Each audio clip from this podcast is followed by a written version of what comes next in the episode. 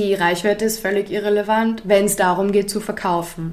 Mhm. Und es gibt Accounts und eben auch Kundinnen, die ja, mit, mit 500 FollowerInnen total gut aufgestellt sind, weil sie eben vielleicht die 500 Leute haben, die genau vor Ort sind, die genau dann zu ihnen in die Praxis kommen oder zu ihnen ins Studio kommen. Und wie gesagt, man muss sich ja immer das Businessmodell anschauen. Ja? Was mache ich, was verkaufe ich, was sind meine Produkte, wen kann ich damit und soll ich damit erreichen? Und aus dem leitet sich dann ab, welche Strategie man verfolgt. Herzlich willkommen bei Lunch Break Stories, dem Podcast für Unternehmerinnen und solche, die es noch werden wollen. Mein Name ist Julia und ich freue mich, dass du da bist. Im zivilen Leben bin ich eigentlich Lehrerin. Doch für Lunch Break Stories tausche ich die Rollen, werde selbst wieder zur Schülerin und gehe bei tollen und mutigen Frauen in die Schule, die den Schritt in die Selbstständigkeit gewagt haben. Mein Wunsch für dich und für mich ist es, uns von den Stories dieser Frauen inspirieren und ermutigen zu lassen, die ersten Schritte zu wagen. Frei nach dem Motto, wenn die das können, trauen wir uns auch. Und besser auf neuen Wegen hin und wieder stolpern, als in alten Pfaden auf der Stelle zu treten. Also worauf warten wir noch? Los geht's!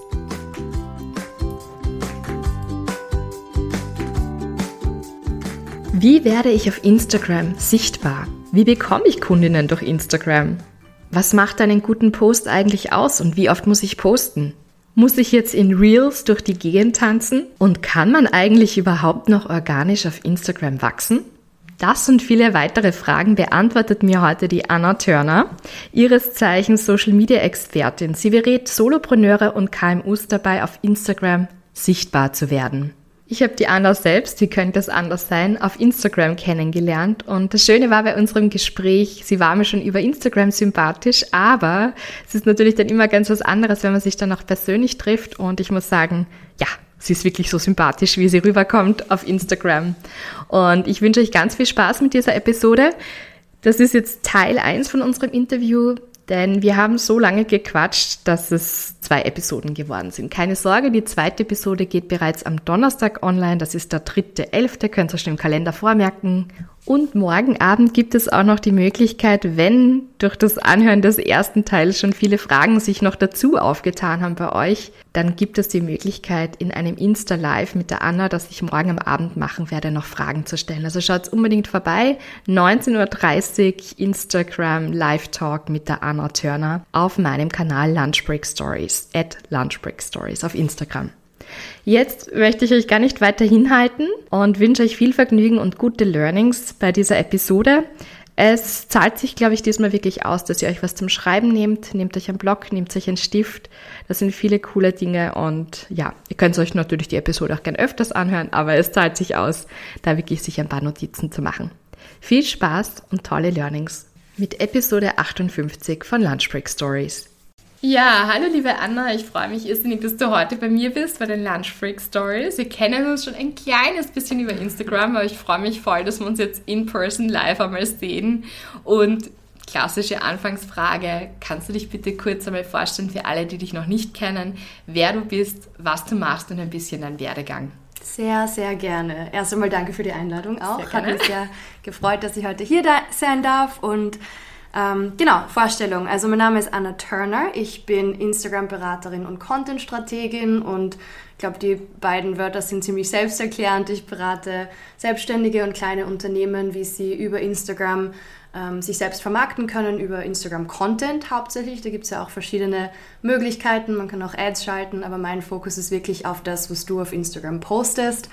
Und ähm, ja, mein Werdegang ist so ein bisschen eigentlich dem Zufall zu verdanken. Ich wollte eigentlich nie in diesem Bereich arbeiten, beziehungsweise habe ich gar nicht gewusst, dass dieser Bereich existiert. Ich habe nämlich so wie du eigentlich ursprünglich Lehramt studiert. Und ich finde ja auch übrigens, dass LehrerInnen die besten Content-Strateginnen oder Content-Marketer sind. Uh. können wir vielleicht später noch, ja? Genau, können wir später vielleicht noch kurz drüber reden. Aber Genau, ich habe eigentlich Lehramt Englisch und äh, Psychologie und Philosophie studiert in Wien. Ich bin Tochter von zwei Lehrerinnen, also das war irgendwie auf der Hand, dass ich auch Lehrerin werde. Und bin dann über ein paar Umwege eben im Content Marketing gelandet. Und zwar hat alles angefangen mit meinem Reiseblog, den ich wie so viele Studentinnen neben Studium geführt habe. Und habe 2015 eben angefangen von einer Reise nach Uganda äh, meine Gedanken und Erfahrungen zu teilen und Fotos zu teilen. Ich habe eigentlich immer schon gern fotografiert, war immer gern kreativ, habe immer gern geschrieben und Instagram war dann so die Plattform, wo ich das alles irgendwie vereinen habe können. Oder es war damals noch hauptsächlich Fotoplattform 2015. Man hat lange Captions, lange Texte schreiben können. Das, das war irgendwie so eine ganz perfekte Kombination für mich. Und habe dann einfach angefangen, so meine Erfahrungen zu teilen. Und das ist dann über mehrere Monate eigentlich so passiert, dass das gewachsen ist. Ich habe da auch keinen Hintergrundgedanken gehabt, dass ich das jetzt irgendwie forciere, dass ich mir da eine Community aufbaue oder irgendwas, sondern es war einfach so, okay, teile meine Bilder und Leute schauen sich das an. Am Anfang waren es halt natürlich nur Familie, Freunde und dann sind immer neue Leute dazugekommen und irgendwann habe ich dann von irgendwem erfahren, dass man das auch als Beruf machen kann, also dass man halt Reiseblogger oder Influencer werden kann. Noch nie was davon gehört gehabt. und habe mich da so ein bisschen schlau gemacht und mir ein bisschen unterhalten mit anderen Leuten, die halt in, in der Branche, sage ich jetzt mal, tätig waren. 2015 war das ja noch komplett neu, Influencer-Marketing, also noch nicht so professionalisiert wie jetzt. Und da hat ein Bekannter mir dann erzählt, dass er, also der hat auch so ein bisschen einen größeren Reiseaccount geführt, dass er zum Beispiel gratis in Hotels schlafen kann. Und dann möchte, das klingt eigentlich ganz cool. Würde ich auch gern machen. Und ähm, dann hat irgendwie so eines zum anderen geführt und mein Account ist immer mehr gewachsen. Und dann irgendwann war, war ich tatsächlich Reiseinfluencerin und habe verschiedenste Kooperationen ähm, ja, bin Ko Kooperationen eingegangen mit verschiedensten Hotels und, und auch Unternehmen, mit Handyhüllen zum Beispiel nachhaltigen und ähm, irgendwelchen Cremen und Rucksäcken und was auch immer, habe über die Produkte heimgeschickt bekommen und dann war die Sache die, dass war kurz vorm Studienende, ungefähr ein Jahr vorm Studienende und habe mir dann gedacht, okay, jetzt muss ich mir irgendwie entscheiden, wer die jetzt Lehrerin oder wer die Influencerin und ich wollte eigentlich nie Influencerin sein, weil ich mir eigentlich nicht so selbst in den Mittelpunkt stellen wollte. Also zumindest nicht über mich. Ja? Wenn ich jetzt Leuten was beibringe, ebenso wie eine Lehrerin, dann fühle ich mich viel wohler, als wenn es jetzt darum geht, dass ich einen Lifestyle verkörpern muss oder mich selbst irgendwie darstellen muss. Es war nie ich. Und habe dann einfach beschlossen, diesen Reiseaccount, der zu der Zeit nach ungefähr eineinhalb, zwei Jahren 27.000 FollowerInnen hatte, über Nacht zu löschen. Der war dann weg. Ich habe auch keine Screenshots gemacht, was mir jetzt im Nachhinein total ärgert, weil jetzt hätte ich natürlich gerne einen Screenshot zumindest, um zu zeigen, dass das stimmt, was ich gerade erzähle. Es gibt, glaube ich, ein, zwei Interviews in einem Magazin und in einem Podcast darüber, aber sonst ist alles weg. Die Website gelöscht, ich habe nichts mhm. gespeichert. Mhm, alles weg. Ähm, und habe dann einfach in der Zeit beschlossen, dass ich zwar keine Influencerin sein will, aber dass mir die Arbeit Spaß macht auf Social Media und dass mir das auch liegt. Und habe dann einfach zwei der KooperationspartnerInnen angeschrieben und habe gesagt, hey, hättet ihr nicht Lust, dass ich das, was ich als Influencerin für euch gemacht habe, nämlich einen Blogartikel schreiben und einen Social-Media-Post zu machen, jetzt einfach für euch mache, für eure Website, für euren Account? Ich habe mehr als zwei angeschrieben, aber nur zwei haben zugesagt. Alle anderen haben sich gedacht, was will die von mir?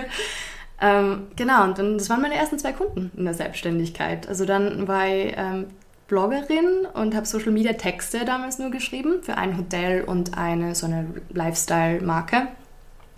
Ich habe ja auch Englisch studiert, das heißt, das waren beides amerikanische Kunden, also Englisch Texte schreiben, das, das habe ich können vom Studium. Und so bin ich eigentlich in die Selbstständigkeit gerutscht. Und dann über Weiterempfehlungen und verschiedenste Freelancer-Plattformen habe ich dann noch ein paar mehr Kundinnen bekommen und habe dann schon eigentlich so nach ein, zwei Jahren zumindest mir meine Miete davon bezahlen können und so viel verdient, dass, dass ich mir gedacht habe, okay, da kann ich einen Job draus machen, da kann ich was draus machen. Genau, und dann, meine Geschichte ist ziemlich lang. ähm, dann bin ich 2019 äh, in die USA gezogen und das war auch, ist auch wichtig für meine Freelancer- oder selbstständigen Geschichte, weil dann mit dem Umzug in die USA alles abgebrochen war, weil ich hab, äh, mein Mann ist aus Amerika, also bin wegen ihm hingezogen, habe auch über ihn, über unsere Heirat die Green Card angesucht und habe in der Zeit, wo ich auf die Green Card gewartet habe, keine Arbeitsgenehmigung bekommen. Das waren neun Monate. Das heißt, ich habe mir zwischen 2015 mal die Anfänge selbstständig gemacht, habe ich 2016, also zwischen 2016 und 2019, habe ich mir natürlich einen Kundenstamm aufgebaut in den drei Jahren und der war mit einem Schlag weg. weil ich habe nicht arbeiten dürfen ohne Arbeitsgenehmigung. Und niemand wartet neun Monate auf eine Blog-Texterin, Social Media Texterin. Das heißt, da war dann einfach einmal Schluss und dann habe ich mir irgendwie wieder neu erfinden müssen und mir irgendwie überlegen müssen, okay, wo, wo geht es als nächstes hin? Was mache ich als nächstes? Und in der Zeit habe ich sehr viel gelernt, sehr viele Kurse gemacht, sehr viele auch Ausbildungen im Marketingbereich eben gemacht, weil ich ja eigentlich nur Lehramt studiert habe. Und habe dann so gemerkt, dass das, was mir eigentlich am besten liegt, ist Content-Strategie. Weil ich von Anfang an auch als Texterin immer meine Kundinnen gefragt, warum? Warum teilst du den Blogartikel? Wen willst du damit erreichen? Was ist der Sinn davon? Inwiefern zahlt das jetzt auf deine Ziele? Ich habe damals noch nicht gewusst, wie man das ausdrückt, ja, aber das waren immer meine Fragen. Ich habe immer gesagt, das ergibt gerade keinen Sinn, warum, warum wir das schreiben. Das bringt dir nichts. Das ist verschwendete Zeit, verschwendetes Geld. Das war immer schon mein, meine große Frage, ja, nach dem Warum. Und zu der Zeit habe ich es eben noch nicht gewusst, dass das Content-Strategie ist. Jetzt mittlerweile weiß ich es, ein paar Jahre später. Und bin dann eben über, über diese mehrere Umwege über mehrere Ecken in dem Bereich gelandet und da bin ich jetzt richtig angekommen. Also da habe ich jetzt das Gefühl, das ist, das ist genau meins, da ähm, kann ich aufleben darin. Jetzt berate ich eben viele Selbstständige und UnternehmerInnen, auch viele Frauen, also sind nicht alle Frauen, aber ähm, wahrscheinlich 90 Prozent meiner Kundinnen sind Frauen und kann ihnen eben dabei helfen, über ihren Content ähm, ihre Zielgruppe zu erreichen und das erfüllt mich total. Voll cool. Wir bleiben auch gleich bei dem Thema, Anna, weil du hast das schon angesprochen, deine Zielgruppe sind eben auch oft Kleinunternehmerinnen oder Selbstständige und du hast eben 90 Prozent auch Frauen, mhm. die das gerne in Anspruch nehmen. Bei meinem Podcast gibt es eben auch 90 Prozent Frauen, die das anhören und der Großteil ist auch selbstständig oder ist gerade auf dem Weg dazu, sich irgendwie mhm. selbstständig zu machen. Und deswegen werden wir jetzt auch einen Deep Dive machen, weil das, glaube ich, für meine Hörerinnen ganz besonders spannend ist, eben heute eine Expertin da zu haben zum Thema Social Media und ganz speziell Instagram. Und da komme ich auch gleich zu meiner ersten Frage. Und zwar ähm, eine Frage, die, glaube ich, oft gestellt wird, ist, wie oft soll man posten? Und auch, äh, es stresst viele. Ja, so dieses, man hat das Gefühl, man arbeitet eh schon so viel und jetzt muss ich diese Social Media auch noch machen, weil sonst kennt mich ja niemand. Mhm. Und das überfordert, glaube ich, viele. Und deswegen eben auch die Frage, mhm. wie oft soll ich posten? Das ist tatsächlich die Frage, die mir, glaube ich, am öftesten gestellt wird. Ähm, und ich frage mich auch immer, warum mir diese Frage gestellt wird. Weil wenn man ein bisschen drüber nachdenkt, dann gerade als Selbstständige, so wie du sagst, man hat viel zu tun. Man hat vielleicht Kinder, man hat andere Verpflichtungen, man hat auch in seinem eigenen Business wahrscheinlich andere Dinge als Instagram, die man machen muss. Ja, Rechnungen schreiben, Steuersachen und vielleicht auch die eigentliche Arbeit. Also weiß jetzt nicht, was äh, die ZuhörerInnen alle machen, aber meine Kundinnen sind zum Beispiel viel im Gesundheits- und Wellnessbereich oder im Kreativbereich. Also das sind Yogalehrerinnen, GrafikdesignerInnen, Fotografen und so weiter. Das heißt, ihr eigentlicher Job ist es, Fotos zu machen oder Yogastunden vorzubereiten und durchzuführen und nicht Instagram. Das heißt, die Frage nach dem, wie oft muss ich posten, erübrigt sich, weil die Frage ist, wie oft kannst du posten? Und wichtig ist nicht, dass du fünfmal die Woche postest, damit du fünfmal die Woche postest, weil dir das irgendjemand erzählt hat oder du das irgendwo gelesen hast, sondern wichtig ist, dass das, was du postest, Qualität hat. Und dann lieber weniger, lieber nur zweimal die Woche, aber dafür wirklich Sachen, die Leute interessieren.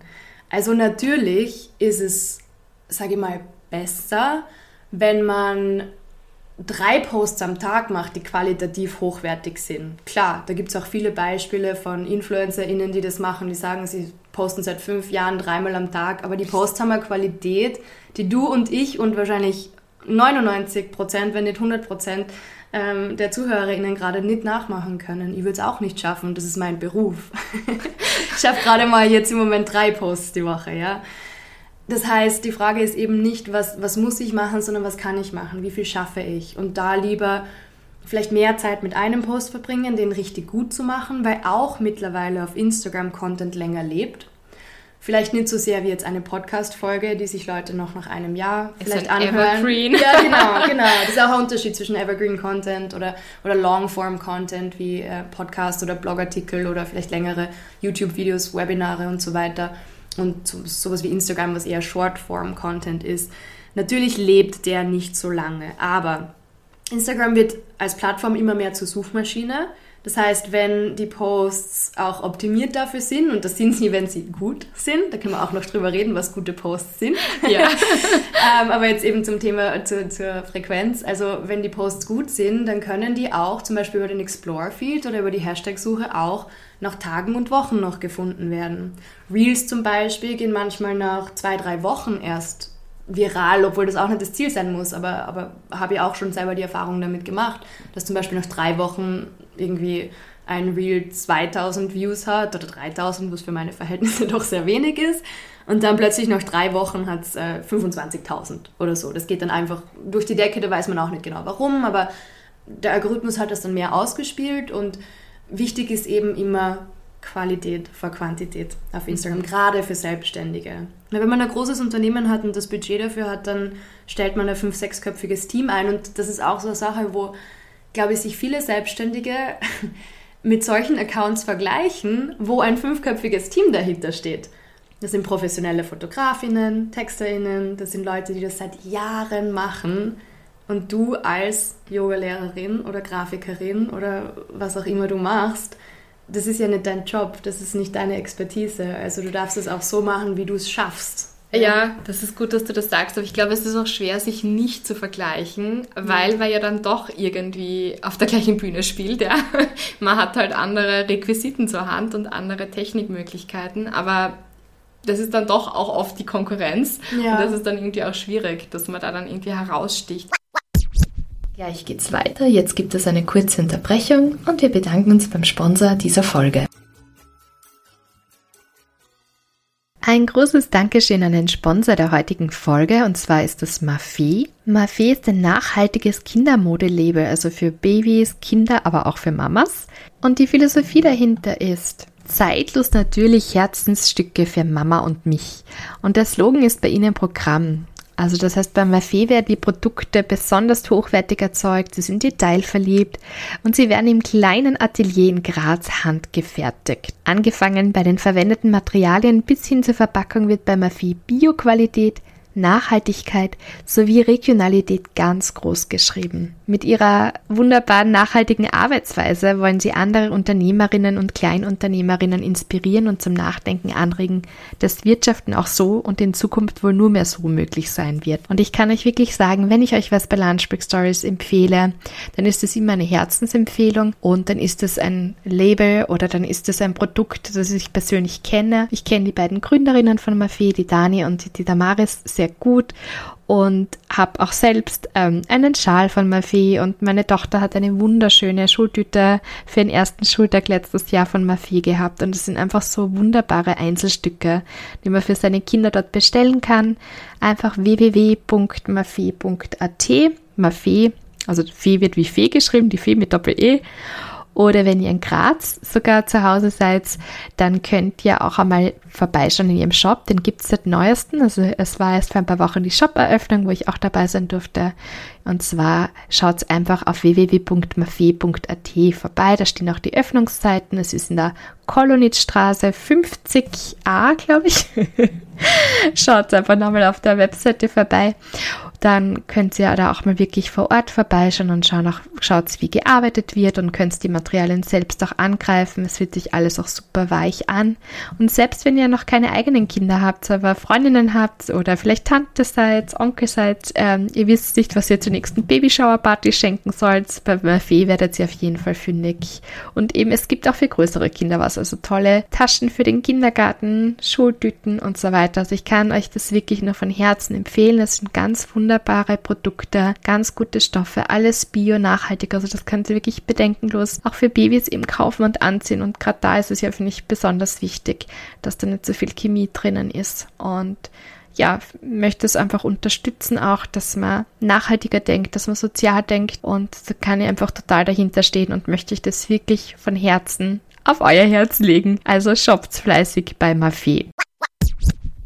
Hast du da Tipps, wie man vielleicht mit bescheideneren Mitteln, sage ich jetzt einmal, weniger Zeit, weniger Budget, das meiste rausholt. Weil das ist, glaube ich, so, dass ähm, wenn man sagt, man hat jetzt weniger Zeit, weil man eben auch noch an seinem Business arbeitet und das halt ein Teil Marketing ist, aber nicht unwesentlich natürlich. Aber was wären so deine Tipps, dass man sagt, okay, mit dem Format, Karussellpost, Reels, was auch immer oder einer bestimmten Ästhetik oder was auch immer mhm. jetzt gerade wichtig ist, äh, kann man auch vielleicht jetzt nicht im Millionenbereich, aber doch in einem, in einem bedeutenden Bereich ähm, Aufmerksamkeit auf sich ziehen. Also gehen wir mal zum Thema Zeitspartipps, weil da habe ich sehr viele, das ist auch eines meiner Lieblingsthemen. Sehr gut. Ähm, mein, meine, ich gebe euch drei, vielleicht vier Zeitspartipps für Instagram. Das erste ist einmal, dass man konkrete Formate entwickelt. Ich nenne das gerne Kategorien, weil Format in der Content-Strategie ist dann eben sowas wie Karussell, Post, Reel, aber im Fernsehen wäre das ein konkretes Format. Das ist eigentlich ziemlich blöd, dass dieser eine Begriff zwei verschiedene Dinge ausdrückt. Aber dass man sich konkrete Formate überlegt, die sich regelmäßig wiederholen. Also sprich zum Beispiel, ähm, ich mache auf meinem Account jeden Montag Story QAs. Das ist ein Format auf meinem Account. Es läuft immer noch dem gleichen Schema ab. Da mhm. habe ich Vorlagen dafür. Zweiter Tipp: Vorlagen erstellen. In Canva oder in welchem Tool auch immer ihr verwendet für eure Grafiken. Immer demselbe, demselben Schema folgen. Also für Reels Cover zum Beispiel zwei, drei verschiedene Vorlagen entwickeln, die sich immer abwechseln. Dann kann man die Farben ein bisschen ändern, man ändert den Text, man ändert vielleicht ein Foto, was eingefügt wird oder irgendwelche Illustrationen, aber die Vorlage bleibt eigentlich immer dieselbe und ist immer im eigenen Stil. Aber zurück zum ersten Tipp. Also ähm, man hat Vorlagen und kann dann im Prinzip jede Woche demselben Schema folgen. Das heißt, mein QA läuft jede Woche gleich ab. Da stelle ich in der Früh mit einer Vorlage, mit der ich den Hintergrund entwickelt habe, das Fragesticker in die Story und sage den Leuten, dass sie mir Fragen zu Instagram-Marketing stellen können. Dann sammle ich über den Tag die Fragen. Am Anfang sind noch ganz wenige, kommen vielleicht zwei, drei. Mittlerweile sind es wahrscheinlich zwischen, je nachdem ist jede Woche ein bisschen unterschiedlich, aber zwischen 12 und 30 oder so ähm, sammle über den Tag verteilt die Fragen und beantworte sie am Abend in der Story. Das wäre zum Beispiel ein Format.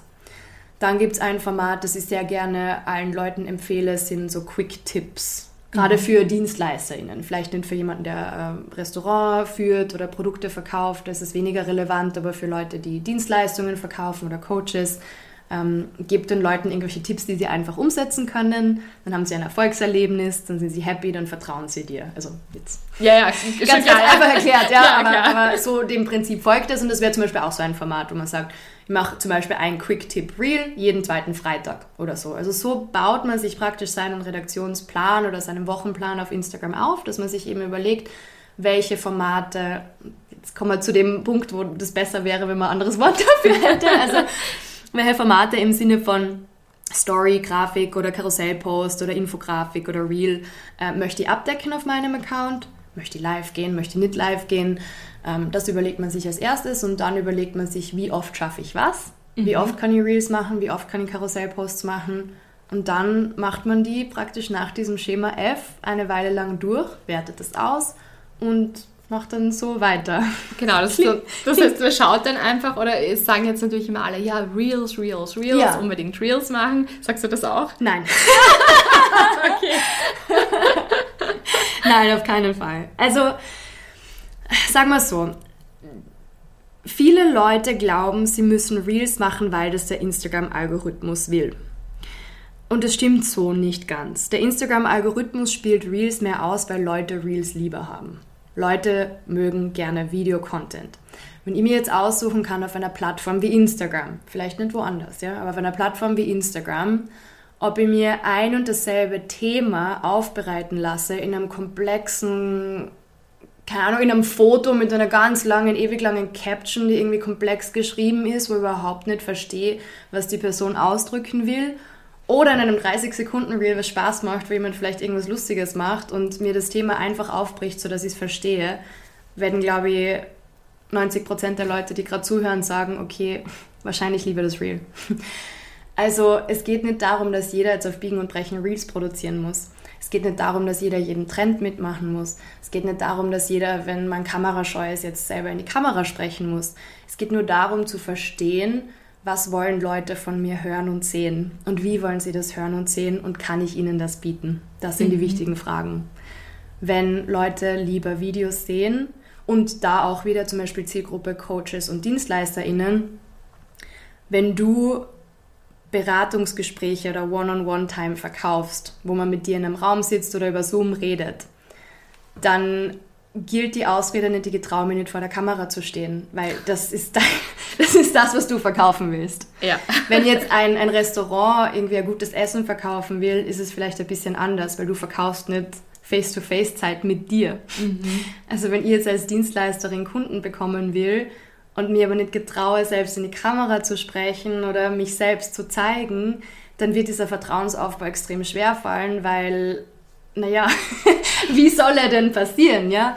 Also man muss sich immer so ein bisschen überlegen, genau, was, was, wer bin ich, was verkaufe ich und wie kann ich meine Zielgruppe am besten erreichen. Und zum Beispiel bei Dienstleisterinnen und Coaches wäre das natürlich schon auch Videocontent, weil darüber eben sehr viel Vertrauen aufgebaut werden kann und weil man einfach sehr gut komplexe Sachen gut aufbereiten kann.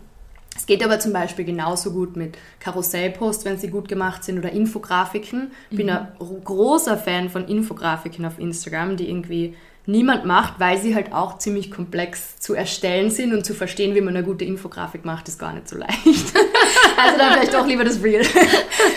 genau, aber, aber im Prinzip hat jedes Format seine Vor- und Nachteile.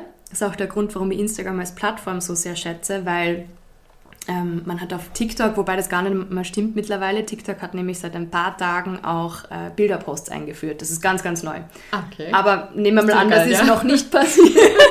Tun wir einfach mal so.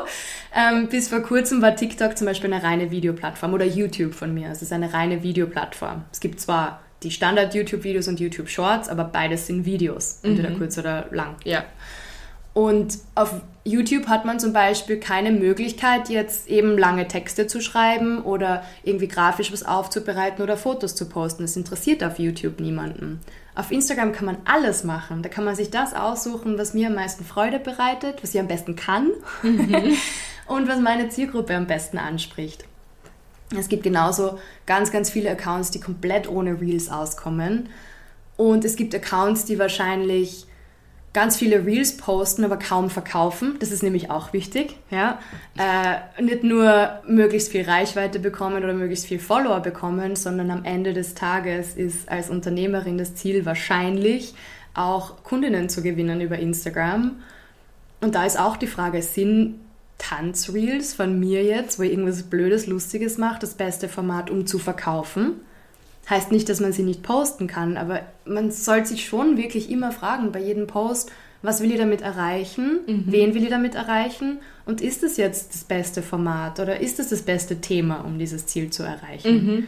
Also du merkst, glaube ich, es ist gar nicht so einfach eben zu sagen, jeder soll Reels posten, sondern was willst du erreichen und wen willst du erreichen? Das sind die wichtigen Fragen mhm. und aus dem erstellt man dann die Strategie und deswegen bin ich auch eine Beraterin, die eben sehr wenig solche 0815, sage ich mal, einfachen äh, Sachen in die Welt rausposaunt, wie erstell Reels, damit du viral gehst, weil einfach eben man wissen muss, ist, ist das das, was ich gerade wirklich brauche? Ist es das, was mein Business braucht? Mhm. Brauche ich als Physiotherapeutin in einem kleinen Dorf in Kärnten am Land, brauche ich ein virales Reel? Sehen das Leute, die dann nach Kärnten kommen? Oder sieht das irgendjemand im Norden von Deutschland? Die nie zu mir nach Österreich kommen wird in meine Physiotherapiepraxis. Wenn ich als Physiotherapeutin einen Online-Kurs verkaufe, den die Frau in Deutschland auch kaufen kann, dann ist es schon wichtig vielleicht, dass ich mehr Leute erreiche. Also Mhm. Ja.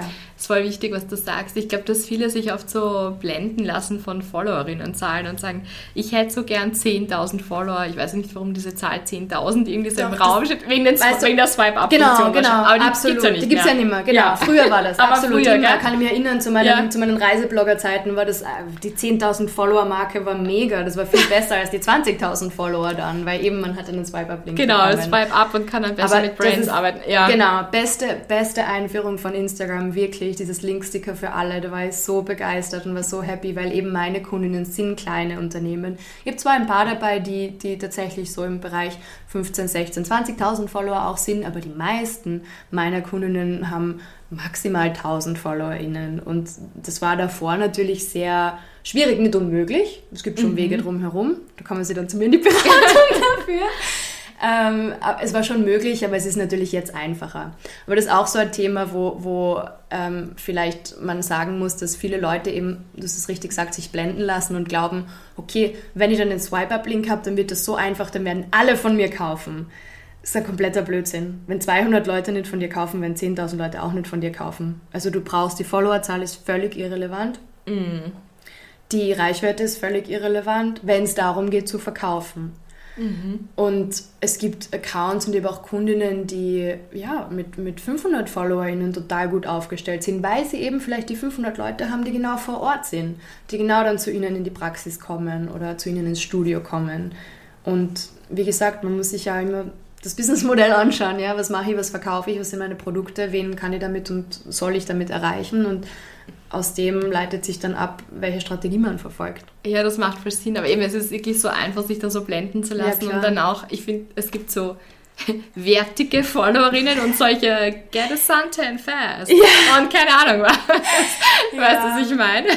Ich verstehe es auch. Ich verstehe es auch, weil das doch ein menschliches Bedürfnis ist, dass diese Dinge einfach sind. Wir wollen das alle, dass das einfach ist. Und wenn uns dann jemand erzählt, der sich selber als Experte bezeichnet, dass es einfach ist, dann glauben wir dem oder der Person natürlich.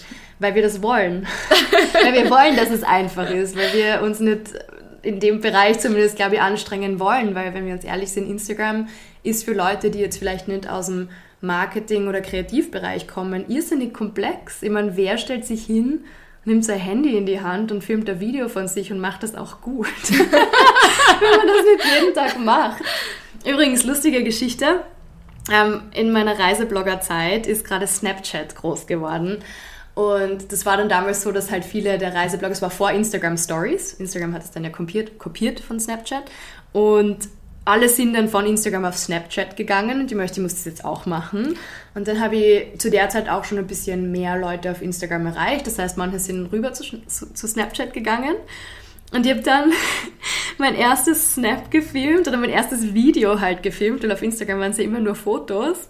Und meine allererste Antwort auf mein allererstes Video im Internet war, auf Englisch damals, aber ich übersetze es jetzt, wenn dir das Ganze keinen Spaß macht, dann lass es lieber. Das war meine erste Antwort auf mein erstes Snapchat-Video. Weil ich halt mit Mitte 20 nicht gewohnt war, jetzt irgendwie mich selber zu filmen und in die Kamera zu sprechen, total unsicher war. Mhm. Überhaupt keinen Spaß dabei. Ich habe keine Ahnung gehabt, was ich sagen will überhaupt. Ich habe einfach irgendein Video gefilmt, wo ich einfach irgendwas in die Kamera sage, ohne Plan und Ziel. Einfach weil es alle machen. Und das war die allererste Antwort.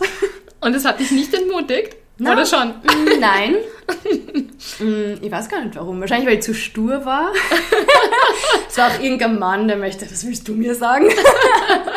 Die Feministin in mir war dann so, okay, whatever. Ähm, na, ich habe hab mich nicht entmutigen lassen von dem, weil ich mir gedacht habe, okay, eigentlich hat er recht. Stimmt, mhm. er hat ja auch recht gehabt. Mhm. Das war kein gutes Video. Das war total langweilig und eben ziellos und ich habe nichts ausgesagt und so geht es wahrscheinlich sehr vielen Leuten und das ist auch okay so und man darf dann das auch mal posten und das Schöne an solchen Videos wie den Stories ist ja, dass sie nach 24 Stunden weg sind. Das heißt, wenn jemand Angst hat, Reels zu filmen, macht man vielleicht lieber vorher Video-Stories. Um das oder, mal auszuprobieren, ja. Genau, der Lieblingstipp von mir ist auch, wenn man das wirklich ernsthaft verfolgen möchte, dass man eine Zeit lang seinen Freundinnen statt Sprachnachrichten Videonachrichten schickt. Das ist uh. total schräg und irgendwie komisch am Anfang und man fühlt sich extrem unwohl. Aber man wird die Kamerascheu nur dann los, wenn man es macht. Das kann einem niemand abnehmen. Das kann dir, da kann dir jeder Tipps geben, wie du die hinstellen sollst, wie du sprechen sollst. Klar, das kann man alles trainieren, aber um die Scheu loszuwerden, musst du es machen. Ja, wie bei den meisten Dingen, oder? Ja, klar, ja, eben, natürlich. Ja. Das stimmt schon, aber es ist, also es ist total, wenn du das sagst, ist das total einleuchtend. Aber es ist Zum doch nicht so einfach. Vor allem stelle ich einmal vor, es reicht ja, wenn dir, was ich, deine Stories 400 Leute anschauen, 300 Leute anschauen und dann sind vielleicht noch zwei, drei Freundinnen dabei und mm. dann eine mhm. Bekannte von dem einen Kurs, den du im Jahre Schnee gemacht hast und dann denkst du so, ah, mm. was sage ich jetzt und wie schaue ich und oh du meine Güte. Mm. Hast du trotzdem ein paar Tipps? Ich weiß, ja, man muss es einfach mal angehen, aber um dieses Lampenfieber oder um dieses, diese Scheu ein bisschen... Ähm, abzulegen oder einfach mehr so diese Scheiß drauf Mentalität zu bekommen, wie man das macht. Wie war das bei dir am Anfang? Ähm, naja, eben sehr viel Trial and Error und sehr viel auf die Schnauze fallen und es war halt für mich, glaube ich, gut, dass ich das in einer Zeit gemacht habe, wo es erstens völlig egal war, ich war noch Studentin, es war jetzt nicht so relevant. dass es mir immer schon egal war, was andere Leute jetzt aus meinem Dorf oder meiner Mini-Stadt in Kärnten über mich sagen zum Beispiel. Das hat mich nie so sehr interessiert. Mm, ich glaube, ein, ein Tipp, den ich habe, ist tatsächlich, wenn man das jetzt für sein Business macht, dass man ganz, ganz klare Grenzen zieht zwischen Business und Privat. Also auch einen mhm. neuen Account erstellt, wo einem noch niemand folgt. Natürlich werden dann früher oder später vielleicht die Familie oder die Freunde auf den Account finden, aber ich habe tatsächlich bei meinem Account, den ich jetzt führe, also meinen Instagram-Account Anna Turner Social, der hat vorher anders geheißen. Das war vorher ein privater Account und da habe ich ganz am Anfang habe ich mal eine Story gepostet, wo ich allen Freunden gesagt habe, sie sollen mir entfolgen. ich habe gesagt, euch interessiert das sowieso nicht, was ich jetzt teilen werde. Also bitte entfolgt mir, das ist mein privater Account, geht dort drüber. Und dann habe ich sie, glaube ich, auch irgendwann rausgeschmissen aus meiner Follow-Liste. das sehe ich vielleicht auch, ja? ja, aber wenn, wenn, wenn dich das unsicher macht und wenn du weißt, meine Schulkollegin von früher ist nicht selbst, also ich sprich zum Beispiel selbstständig an, ja. Das heißt, ja. meine Zielgruppe sind Selbstständige. Wenn meine Schulkollegin von früher angestellt irgendwo ist und sich nicht selbstständig machen möchte, dann braucht sie meine Inhalte nicht anschauen. Die sind nicht für sie.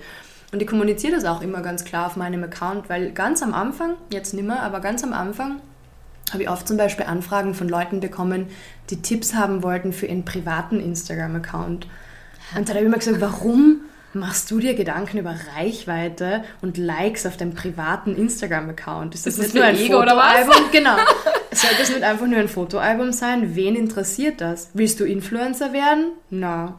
Willst du irgendwie Geld damit verdienen? Na. Warum interessiert dich Reichweite und Follower? Ist völlig irrelevant. Also schau, schau, schau dir meine Sachen bitte nicht an. Aber also wirklich klare Grenzen ziehen zwischen Privat und, und Business. Auch eben einen neuen Account aufmachen, die Leute vielleicht sogar blockieren. Man kann ja kommunizieren mit ihnen und kann sagen, du, das sind Dinge, die sind, glaube ich, für dich nicht so relevant. Ähm, ja, einfach drüber reden, mhm. wenn, wenn einem das unsicher macht. Und wenn es jetzt Leute sind, mit denen man keine enge Beziehung hat, dann würde ich sie wirklich einfach runternehmen von der Follow-Liste. Ja, stimmt. Ist ja, ist ja auch nichts dabei. ähm, also das wäre der eine Tipp und der zweite Tipp wäre, ja, das mit Probieren habe ich schon gesagt, mit Sprach äh, Videonachrichten statt Sprachnachrichten schicken. Und ich glaube, am wichtigsten ist wahrscheinlich einfach auch, dass man sich vielleicht nicht zu sehr Dinge anschaut von anderen, die schon viel weiter sind. Also auch da wieder den Account, den Business-Account, den man erstellt, so aufsetzen, dass man vielleicht auch seinen Feed so gestaltet, dass es positiv ist. Dass ich nicht bei jedem Post, den ich sehe, sobald ich die App aufmache, mir denke, oh mein Gott, die Person verdient viel mehr als ich. Das ist in, in meiner Bubble, in meiner Branche so ein Ding, dass alle ihr, ihr ihren Umsatz teilen und als Einkommen bezeichnen und solche Dinge. Oder als, also so viel verdiene ich, aber es ist eigentlich ihr, ihr Bruttoumsatz und solche Sachen. Also das schaut man sich am besten gar nicht an, weil nicht alles, was auf Instagram steht, ist, ist auch so in echt, wie es gepostet wird. Wirklich? ja, ganz komisch. Ähm, ja, dass man seinen Feed ausmistet. Dass man sich nur solche Sachen anschaut, die auch irgendwie positiv beeinflussen. Wie, wie, auch immer das für jemanden ausschaut. Wenn jetzt jemand nur Accounts folgt, die irgendwelche inspirierenden Zitate posten, dann soll das so sein. Wenn jemand Accounts postet, die viele Tipps und Wissen posten, dann soll das so sein. Aber dass man, das ist ja dein Account. Es zwingt dich ja niemand, jemanden zu folgen, der dir nicht gut tut. Also, dass man da wirklich das so gestaltet, ähm, man kann auch tatsächlich Leute einschränken oder muten. Man muss ihnen gar nicht entfolgen, wenn dann so ein persönliches Problem ist, dass vielleicht die andere Person dann kennt und sagt, oh, du bist mir entfolgt. ähm, man kann sie trotzdem so einstellen, dass man sie im Feed nicht mehr sieht, zum Beispiel, und ihnen noch immer folgt. Da gibt es ganz, ganz viele Möglichkeiten. Und ich glaube, das ist für, für ähm, Mental Health, ja, für die psychische Gesundheit und, und Wellbeing auf Instagram sehr, sehr wichtig, dass man das so gestaltet für sich, gerade als Selbstständige, weil die Zeit ist sowieso schon knapp und warum verbringe ich die Zeit, ja, die so wertvoll ist, mit Dingen, die mir nicht weiterhelfen, die mich nur einschränken. Mhm. So, das war es leider schon wieder mit Teil 1 mit dem super coolen Interview mit der Anna Turner. Aber wie gesagt, am Donnerstag geht bereits die zweite Episode mit ihr online, also Teil 2 eigentlich. Und morgen am Abend nochmal ein friendly Reminder da ist dann eben auch das Insta-Live, mit der Anna. 19.30 Uhr einfach auf Instagram einsteigen. Bei meinem Kanal Lunch Freak Stories. Wenn ihr mir noch nicht folgt, dann tut's das jetzt. Folgt auch der Anna, Anna Turner Social. Wie immer natürlich habe ich euch in den Show Notes verlinkt, wo ihr die Anna noch finden könnt. Ich hoffe, ihr habt jetzt schon mehr Instagram-Inspiration statt Frust und es wird ein bisschen weniger. Wer noch mehr Hilfe braucht, der kann natürlich die mit der Anna auch ein ja, was vereinbaren. Schaut sich einmal auch ihre Webseite an. Und ja, ich glaube, mit der Anna zu arbeiten ist für jeden ein Gewinn. Ein herzliches Dankeschön auch nochmal an die Sponsoren dieser Episode. Die machen es das möglich, dass ich in regelmäßigen Abständen ähm, Podcast-Episoden online stellen kann. Ähm, ja, das hilft einfach sehr.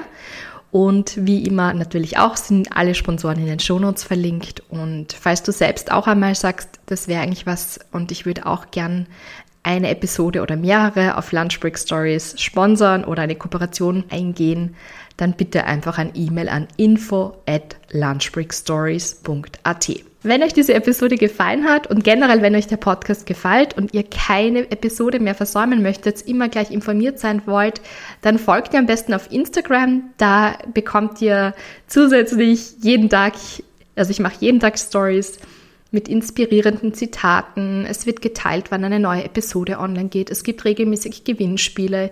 Jetzt zum Beispiel gerade feiert Lunchbreak Stories bereits einen dritten Geburtstag. Das heißt, in den nächsten Wochen und Monaten wird es vermehrt Gewinnspiele geben.